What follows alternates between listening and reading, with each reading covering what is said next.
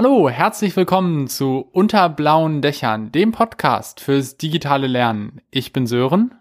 Und ich bin Erik. Und wir haben diese Woche mal wieder äh, ein, zwei kleine Hausmitteilungen. Einmal äh, war ich letzte Woche zu Gast im Podcast von Kato, Didn't Cancel When Digital, und habe da über die digitale Stadtteilführung unseren Reiherbot erzählt. Also, falls euch das interessiert, dann schaut da mal vorbei, sucht einfach in eurer Podcast-App des Vertrauens nach Didn't Cancel When Digital. Hm, vielleicht ist es doch sinnvoll, wenn wir kurz umreißen, worum es in diesem Podcast geht.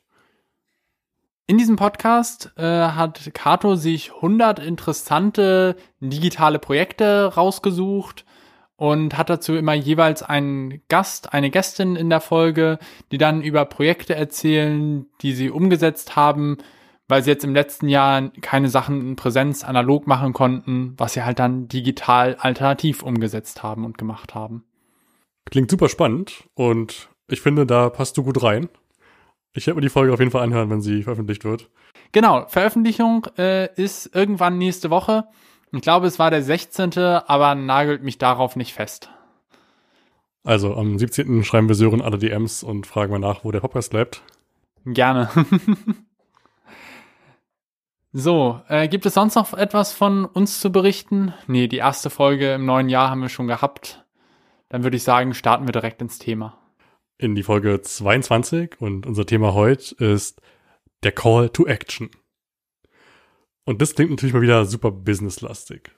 Das klingt so ein bisschen nach Start, äh, Startup, Startups, Startup-Sprech. äh, wenn das Ganze noch nicht fliegt, dann hast du noch nicht den richtigen Call to Action gesetzt. Auf deiner Landingpage. Genau. Und die ganze SEO-Optimierung, da muss natürlich der richtige Call to Action einfach sitzen. Nun haben wir viele Zuhörende, die bei SEO eher an Kaffee denken als an Startups. Warum sprechen wir trotzdem über den Call to Action? Der Call to Action kann mehr, als man ihm zutrauen würde, wenn man ihn aus dem Marketing kennt. Denn da geht es häufig darum, dass wir mit billigen Platitüden, mit Floskeln versuchen, Leute dazu zu bewegen, unsere Newsletter zu abonnieren oder was zu kaufen. Wir haben andere Ansichten, andere Ansprüche. Wir versuchen, Leute dazu zu bewegen, Dingen zu folgen, die ihnen langfristig Mehrwert bieten. Und deshalb sollten auch wir gucken, was wir mit dem Call to Action anfangen können, wenn es darum geht, dass wir Leuten was Gutes geben können.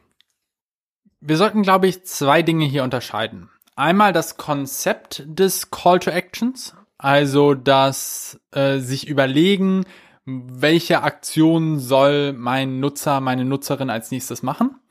Und einmal das, ich kriege eine Benachrichtigung, dass mein Disk Space äh, gering ist und dass ich deswegen ah.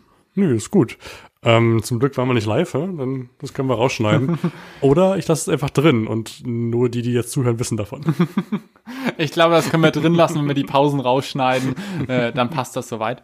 Aber was ich sagen wollte, ist, wir müssen zwischen zwei Dingen unterscheiden. Einmal der Call to Action als Konzept, wo will ich meinen Nutzer als nächstes hinhaben?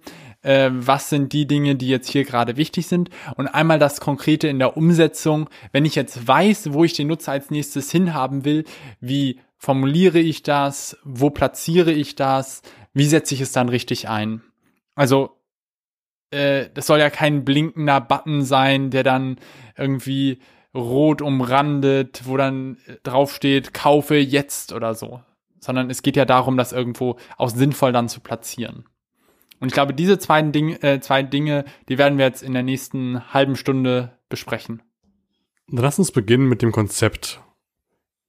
Der Call to Action hat ja im Wesentlichen die Funktion, den Zuhörenden, den Teilnehmenden auf die richtige Spur zu bringen. Ihr kennt es vielleicht, ihr habt jetzt einen Text gelesen, einen Blogartikel vielleicht oder auch nur eine sehr lange Caption auf Instagram und die endet auf dem letzten Absatz und so richtig wisst ihr danach nicht, wohin mit euch. Der Gedanke ist gedacht und ja, jetzt gehe ich meines Weges und die Person geht ihres Weges. Nichts entsteht daraus. Ich beschreibe das gern als die ähm, Unendlichkeit am Ende, denn wir stehen plötzlich vor dem weiten Feld aller Möglichkeiten. Und jetzt muss ich mir selbst überlegen, was, was möchte ich jetzt? Möchte ich darauf in irgendeiner Form reagieren? Also schreibe ich der Person? oder lasse ich es bleiben und ich weiß nicht genau, wie ich mich verhalten soll. Auf jeden Fall muss ich selbst überlegen und eine Handlungsalternative finden. Wenn wir jetzt ganz konkret auf Instagram gucken, das ist natürlich ein Beispiel, was uns immer wieder begegnet. Beim Instagram-Post, was ist der letzte Satz? Was will ich jetzt, was die Leute machen? Will ich, dass sie sich den Podcast anhören, wo wir tiefgründiger über das Thema gesprochen haben? Will ich, dass sie auf die Website gehen, einen Blogartikel lesen, sich für den Newsletter anmelden? Will ich, dass sie mir eine Direct Message mit ihren Erfahrungen schreiben oder sollen sie einfach in die Kommentare äh, like und subscribe oder whatever.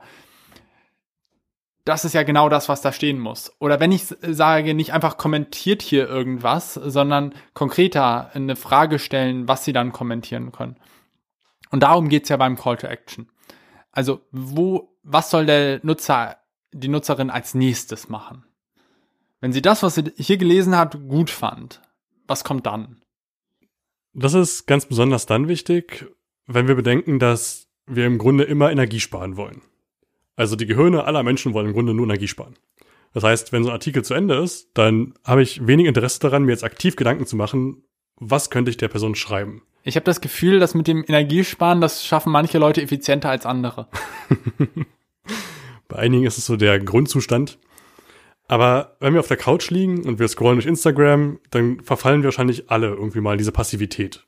Wir konsumieren gerade schicke Bilder, lesen ein paar Texte, äh, vielleicht sind es ein paar kluge Gedanken, vielleicht auch weniger.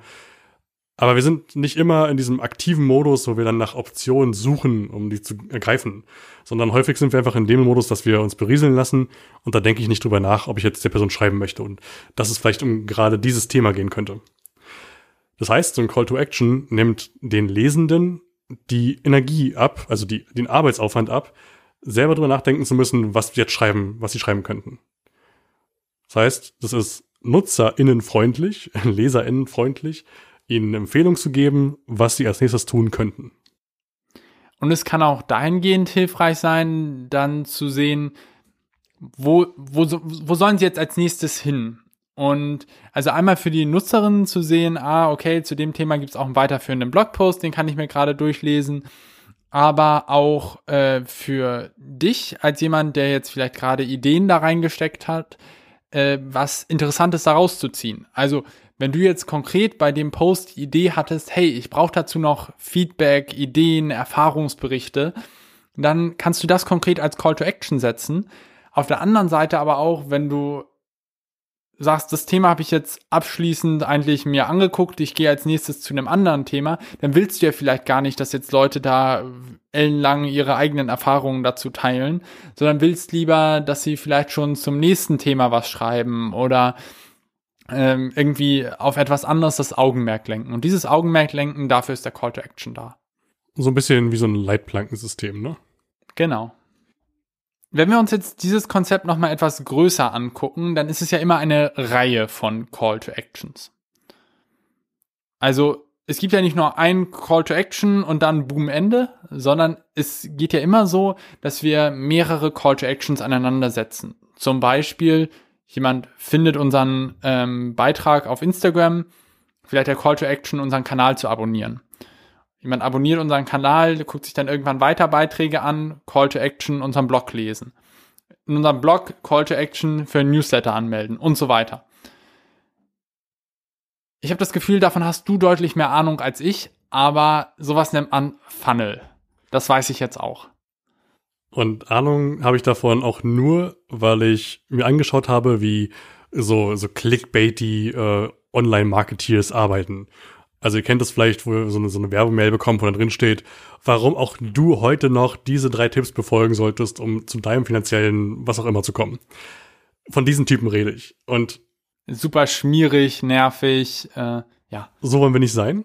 Es geht darum, diese Clickbaity-Art so gut es geht zu vermeiden. Aber die Mechanismen funktionieren. Und das ist das Wichtige hierbei. Denn diese Personen, die sowas betreiben, die also anderen Leuten das Geld aus der Tasche ziehen wollen mit ähm, so E-Mail-Kaskaden, arbeiten mit Funnels. Das bedeutet, dass sie mit einem günstigen Angebot anfangen, irgendwas, was sie gratis rausgeben, was sie dir schenken wollen. Im Gegenzug gibst du deine E-Mail-Adresse ab. Und im nächsten Schritt kannst du dann also von Produkt zu Produkt gehen, bis du das kaufst, was sie wollen, dass du kaufst. Jetzt nehmen wir das, was dort im schmierigen Kontext existiert, was so ein bisschen shady wirkt, und packen das auf eine Sache, die wir als was Gutes betrachten. Denn wir wollen ja mit dem, was wir tun, Menschen erreichen, um sie zu befähigen, andere Dinge zu können, Fähigkeiten zu lernen. Also es geht ja hier ums digitale Lernen. Und Bildung ist in unseren Augen was Gutes, wofür wir gern Mechanismen nutzen sollten, die Menschen dahin natschen, diese Bildung in Anspruch zu nehmen. Ein Funnel in unserem Kontext kann also so aussehen, dass wir den Call to Action auf einem Instagram-Post haben, der wiederum uns dann zur Website führt, über unsere Bio auf die Website und auf der Website vielleicht in die Newsletterliste. Und über die Newsletter schicken wir dann Ideen raus für, für Workshops oder wir schicken Workshop-Angebote raus, an denen Menschen dann teilnehmen können. So werden sie Schritt für Schritt durch diesen Funnel von Etappe zu Etappe geführt. Sören, war das äh, ein annehmbarer Umriss des Funnels? Ich glaube, es ist äh, noch sehr kurz dargestellt, aber es ist auf jeden Fall wichtig, das Konzept äh, grundsätzlich zu verstehen, dass man mit leichten äh, Sachen anfängt und dann immer sozusagen schwerer wird und am Ende dann der Verkauf, das Angebot, was auch immer steht.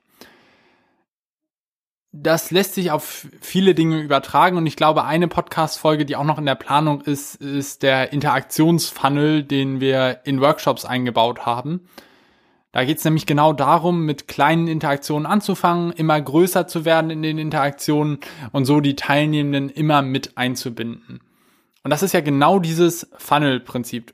Und für die, die wie wir bis vor zwei Wochen nicht wussten, was Funnel eigentlich auf Deutsch heißt, das ist eigentlich ein Trichter. Denn wir sind sehr unkritische Seelen und haben es einfach so hingenommen, dass es Funnel heißt, ohne jemals drüber nachzudenken. Um nochmal auf den Call to Action zurückzukommen. Ich glaube, das Konzept ist jetzt soweit klar und ähm, wir verstehen, okay, wir müssen uns Gedanken machen bei allem, was wir tun, wie der Call to Action am Ende aussieht, wo wir unsere Nutzerinnen und Nutzer dann als nächstes wiederfinden wollen. Aber was mache ich jetzt damit?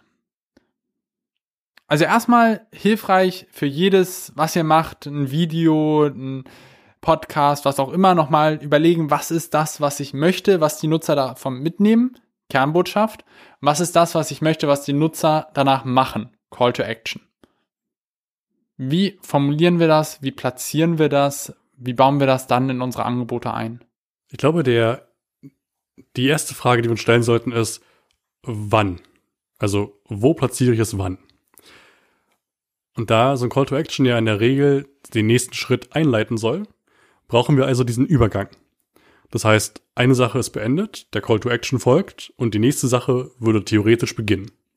Ein typisches Beispiel dafür ist vielleicht, wenn man auf einer Website ist, jetzt so ein Online-Shop, äh, man verlässt mit dem Mauscursor den sichtbaren Bereich und dann ploppt in der Mitte so ein Fenster auf, wo steht, melden Sie sich für Newsletter an und bekommen Sie 5 Euro ähm, Anfangsrabatt. Super nervig. Genau, aber es verdeutlicht nochmal das Konzept. Nämlich, der Nutzer ist gerade dabei, etwas zu beenden und ich habe ihn noch nicht an dem Punkt, wo ich ihn eigentlich haben wollte, nämlich beim Checkout, dass er was gekauft hat. Deswegen, vielleicht will er gerade auf das X gehen und den Browser-Tab schließen. Deswegen jetzt in dem Moment ein Call to Action setzen. Na denn, wenn du jetzt nicht kaufst, dann melde dich wenigstens zu unserem Newsletter an, so ungefähr. Dann haben wir schon mal die E-Mail-Adresse vom äh, Nutzer und können den dann in Zukunft mit Werbung voll spammen und irgendwann wird er dann vielleicht was kaufen. Nicht das Prinzip, was wir, also nicht das, was wir anwenden wollen, nicht so penetrant und so weiter, aber Konzept dahinter, voriger Schritt wird gerade abgeschlossen, abgebrochen. Jetzt soll der Nutzer, die Nutzerin was anderes machen. Du warst gerade dabei zu zeigen, also Schritt wird abgeschlossen, wo platzieren wir den Call to Action dann? Ich habe gerade überlegt, während du von der Website erzählt hast, ob der Call to Action nicht auch hin und wieder am Anfang stehen kann. Denn wenn wir die Website öffnen, im Marketing würde man von der Landingpage reden, also der Seite, auf der wir landen, wenn wir auf den Link geklickt haben. Und jetzt haben wir hier ganz oft auf so ähm, Marketing strategisch aufgebauten Webseiten ein großes Bild, was in irgendeiner Form Aufmerksamkeit erregt und irgendwo liegt halt dieser rote Button, von dem du vorhin schon geredet hast. Der rote Button, wo drauf steht, sicher dir noch heute deinen Weg zur finanziellen Freiheit. Mit dem Gedanken, dass wenn du da drauf kommst, bevor du dich auf der Seite umschaust, hast du schon mal die Gelegenheit, darauf zu klicken und deine Daten zu hinterlassen. Denke, dass wir hier gar nicht so stark zwischen Anfang und Ende unterscheiden müssen. Dass es aber immer dieser Weg ist, den die Teilnehmenden, die Nutzer, die Kunden und so weiter dann nehmen sollten. Und das ist ja direkt das, äh, dieser schmierige Marketing-Typ will ja nicht, dass du auf seiner Website jetzt irgendwie den Blog liest und dich informierst oder sowas. Der will einfach nur verkaufen. Und deswegen ist das ganz oben mit dem roten Button platziert. Aber das ist ja ein wichtiges Prinzip. Nämlich zu gucken, was ist das, was ich jetzt möchte, was der Nutzer, die Nutzerin macht. Und das ist vielleicht im Endeffekt natürlich kaufen. Also auch wir müssen uns irgendwie finanzieren. Aber auf dem Weg dorthin gibt es ja noch viele, viele andere Möglichkeiten, denen wir dieser, die wir dieser Person zeigen wollen. Und dabei kann es natürlich hilfreich sein, einfach mal so einen Button zu platzieren. Das ist ja zum Beispiel auch auf unserer Website so, dass wir einen Button haben, wo dann draufsteht, mehr lesen oder so. Wir waren bei der Frage stehen geblieben, also wann wir diesen äh, Button, äh, diesen Button sage ich schon, äh, diesen Call to Action platzieren sollten, aber auch äh, wie er dann aussehen soll. Ne? Also ich glaube, das ist immer eine Frage der Penetranz. Also wie penetrant muss ein Call to Action sein, um wirksam zu sein? Und wie penetrant darf er sein, um nicht zu nerven oder zu stören? Und da sind natürlich Sachen, da muss man immer gucken, irgendwo muss ich den, mit dem Call to Action ja ein, eine Person in eine bestimmte Richtung drücken. Wenn diese Richtung jetzt aber so offensichtlich ist, dass ich beim Blogpost sage, lese den nächsten Absatz, dann ist das ein super kleiner Call to Action.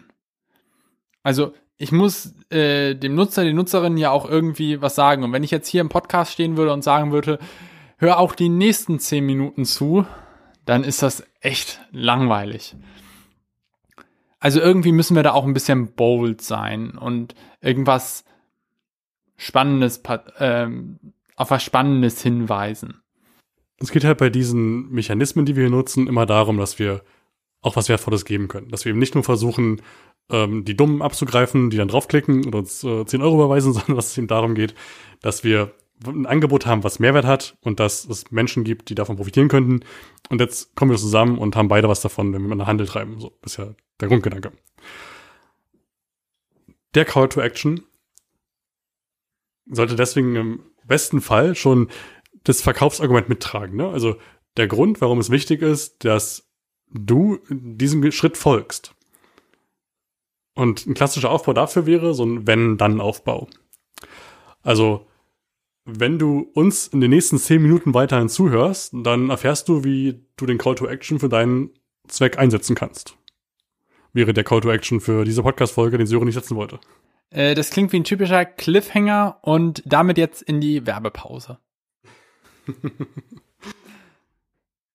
Aber genau das ist es ja, also auch was, äh, was ein Cliffhanger macht. Ähm, wenn du jetzt irgendwie eine Fernsehshow ähm, guckst, dann ist das ja häufig ein impliziter Call to Action, beziehungsweise implizites wenn dann, äh, was da erzählt wird. Ich habe mir hier noch äh, vier Punkte aufgeschrieben zur Formulierung. Äh, wenn dann ist, glaube ich, die, ein, ein sehr einfacher Aufbau, um sowas auch wenn du das haben möchtest, dann tu jetzt dies. Wir könnten jetzt den Call to Action einfach nur auf den zweiten Teil be begrenzen, weil der erste Teil vielleicht schon implizit klar ist. Also es wirkt einfach super schmierig, wenn ich da jetzt nochmal erklären muss, was eigentlich der Zweck hier ist. Hm, wenn ich dann, wenn auch du finanziell unabhängig werden möchtest, wenn auch du in fünf Tagen Millionär, keine Ahnung was, das, nee, geht nicht. Aber ähm, wir müssen dann uns darauf konzentrieren, diesen Call to Action möglichst prägnant zu formulieren. Und möglichst kurz und bündig. Ich glaube, der Wenn-Dann-Satz ist da schon super nah dran. Äh, wir können jetzt keinen Absatz Call to Action schreiben. Da ist auch wichtig, nur einen Call to Action zu setzen, vielleicht mal zwei, aber jetzt nicht den äh, Nutzer, den Teilnehmenden oder so mit Call to Actions zu bombardieren. Also wenn ich am Ende sage und Insta äh, follow us on Instagram und äh, auf Twitter und äh, dies und jenes und E-Mail-Newsletter und kauft auch noch das und hier gibt's noch den Merch-Shop und was auch immer, dann macht, äh, machen die Personen nachher am Ende nichts mehr. Also es muss ganz klar sein, was bringt jetzt dieser nächste Schritt und deswegen kurz prägnant formulieren, nicht zu weit ausholen. Das ist ja auch in jeder Kommunikationssituation so, ne? Also beim Vortragen oder beim Debattieren redet man auch davon, wenn du drei Sachen sagst, hast du nichts mehr gesagt. Also du brauchst halt einen klaren Kerngedanken, ein klares Argument, was du bringen willst. Sonst äh, zerfetzt du deine Argumentation selbst. Dann äh, ein Punkt, über den wir auch schon ein bisschen gesprochen haben, den Kontext von dem Call to Action berücksichtigen. Also je nachdem, wo ich den Call to Action setze, brauche ich einen anderen. Und es ist gut, das, den Kontext irgendwie zu benutzen. Also nochmal zu überlegen, was macht die Person eigentlich, äh, während sie diesen Call to Action sieht oder hört. Zum Beispiel, wenn die Person Podcast hört, dann sitzt sie vielleicht nicht am Rechner. Und dann macht es keinen Sinn, einen Call to Action zu setzen, äh, wofür die Person jetzt irgendwie einen Computer braucht oder sowas. Und deswegen immer den Kontext, auch was hat die Person gerade angeguckt. Je nachdem, welcher Blogpost, welchen Beitrag sie gesehen hat, macht ein anderer Call to Action Sinn. Ein weiteren Punkt ging es um aktive Verben. Und da habe ich erst ein bisschen gestutzt. Was, was, was heißt das jetzt eigentlich? Wir würden uns freuen, wenn Sie sich bei uns melden. Nee, wir würden uns freuen. Das ist Konjunktiv. Von warte, warte, warte. ähm, nee. Ich habe kein gutes Beispiel gefreit, Sören. Führ uns weiter ins Thema. Mhm. Also erstmal äh, geht es ja auch gar nicht zu sehr um die Konstruktion von aktiv-passiv. An das hatte ich aber auch sofort gedacht, als ich das gelesen habe. Sondern es geht hier mehr darum, Verben zu benutzen, die auf eine aktive Handlung hinweisen. Also klicke hier, folge uns dort, like unseren Beitrag, höre den Podcast und nicht auf irgendwie so, ähm, ja, äh, sowas, sowas Schwammiges zu gehen, sondern immer ziemlich prägnant darauf zu gucken, was soll die Person jetzt aktiv machen und nicht, äh, also jetzt zum Beispiel, wenn wir uns, ähm, möchte ich vielleicht schreiben, klicke hier und nicht mehr hier oder so. Also aktiv mit diesen Verben arbeiten. Auch das ist wieder ein generalisierbares Ding für die Kommunikation in allen Situationen. Denn in dem Moment, wo wir sehr handlungsorientierte Begriffe verwenden, also Dinge, die wir, ähm, die wir tun können, also nehme, nimm, gehe, ähm, in dem Moment werden die Regionen im Gehirn aktiv, die auch mit dem Prozess zu tun haben. Das heißt, wenn wir uns vorstellen zu gehen oder vom Gehen reden, werden assoziativ auch diese äh, Hirnregionen aktiv, die damit beschäftigt wären, wenn wir wirklich gehen oder nehmen würden. Das zeigt mal wieder, das Konzept von Call to Actions ist ja nichts Neues oder ist ja nichts, was, nicht was, was sich irgendwelche Marketingleute überlegt haben, wie man noch besser Leuten das Geld aus der Tasche ziehen kann, das vielleicht auch, aber es ist ja eigentlich was, was total menschlich und natürlich ist. Es ist so ein bisschen, äh, als wenn wir über Messer reden. Natürlich kann man damit was Schlechtes tun, aber im Großteil des, im Großteil des Tages wird das Messer genommen, um Brote zu schmieren, was eine konstruktive Tätigkeit ist.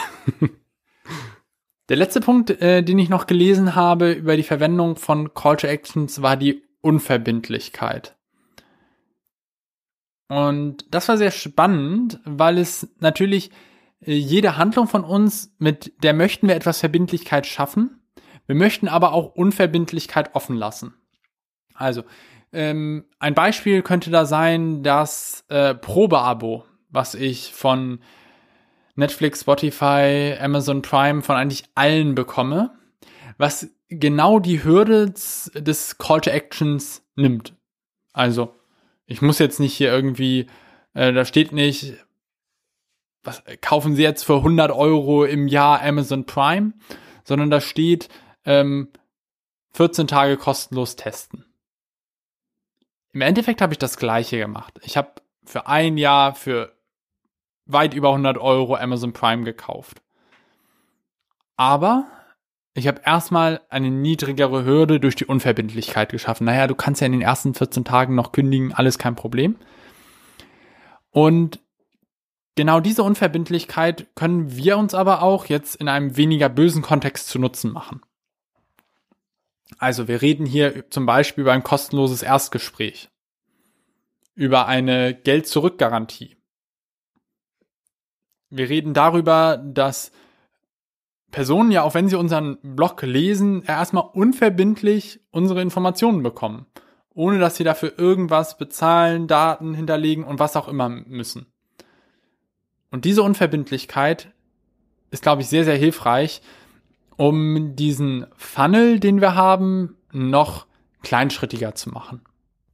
Kleinschrittigkeit ist hier ein wichtiges, äh, äh, oh Gott, ich war gerade äh, mental und hergerissen zwischen Schlagwort und Schlüsselbegriff. Beides ist es in dem Wie Fall. jetzt mit einem Schlichtwort? Die Kleinschrittigkeit ist hier super wichtig, denn wir wollen natürlich nicht mit einem Riesensprung von hier hast du uns kennengelernt und jetzt kauf von uns die ähm, potenziellen Teilnehmenden, die potenziellen KundInnen äh, verschrecken. Sondern was wir brauchen, ist ähm, ein Prozess, der die, der zeigt, wer wir sind, äh, was man hier erleben kann, dieses, diese kleinschrittige Heranführen an die Dienstleistung oder an das Produkt. Das ist hier, glaube ich, das Wichtige. Wenn wir das jetzt nochmal zusammenfassen, dann merken wir immer wieder, dass wir uns sehr klar sein müssen, was wir eigentlich erreichen wollen, dass wir den nächsten Schritt sehr kontextabhängig setzen müssen, wo der Nutzer, die Nutzerin gerade ist, wie weit die Nutzerin auch in einem Prozess vielleicht schon fortgeschritten ist. Also Beispiel, wenn äh, eine Person schon seit über einem Jahr unseren Newsletter abonniert hat, dann können wir der Person vielleicht mal einen anderen Call to Action schicken. Zum Beispiel, indem wir gratulieren zu einem Jahr Newsletter-Abonnement und da noch irgendwas mit reinsetzen. Und dass wir dann äh, immer wieder darauf gucken, dass die nächste Hürde so gering wie möglich ist. Ich glaube, das sind schon die wichtigsten Themen, die man zu Call to Actions wissen muss. Dann wäre es noch, was mir wichtig ist, was Leute aus dieser Podcast-Folge mitnehmen, ist, dass bei Call to Actions nicht nur um das eine Klick hier geht oder ähm, diesen einen Bruchstück von einem Satz, sondern auch um den, den Weg, der dahinter steht. Und auch vielleicht auch, ein Call to Action kann auch manchmal länger sein und ein bisschen komplexer sein, gerade wenn wir mehr Input von Nutzerinnen und Nutzern haben wollen.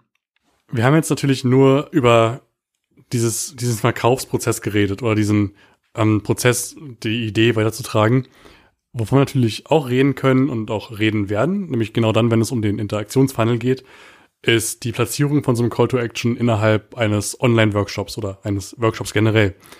Denn auch hier helfen ja diese klaren äh, Handlungshinweise. Vielleicht ist das ein gutes Synonym, was man sich merken kann äh, im Zusammenhang mit Call to Action. Helfen ja auch in einem Online-Workshop dabei, den ähm, Teilnehmenden Orientierung zu bieten und den nächsten Schritt klarer zu machen. Aber ich würde sagen, dazu auf jeden Fall mehr dann in dem Podcast, in der Podcast-Episode zu den Interaktionsfunneln. Das war übrigens ein Cliffhanger. so, dann haben wir schon ziemlich ausführlich jetzt eine halbe Stunde über Call to Actions gesprochen. Und jetzt ist es, glaube ich, an der Zeit, dass wir anfangen, unseren Call to Action zu setzen. Wenn auch du im Monat 3500 Okay, ihr merkt gerade, wir sind heute sehr finanziell bei unseren Beispielen, aber ähm, überhaupt kein Problem. Den Call to Action, den wir häufig am Ende unseres Podcasts set, äh, setzen, ist, dass wir uns eine bestimmte Frage überlegt haben und dann sagen, schreibt uns gerne eure Ideen dazu auf Instagram an at blauerlöcher oder per E-Mail an podcast at blauerlöcher.com. Und damit würde ich sagen, ja, war's das für heute und wir hören uns nächste Woche wieder. So machen wir's. Bis zur nächsten Woche. Ciao.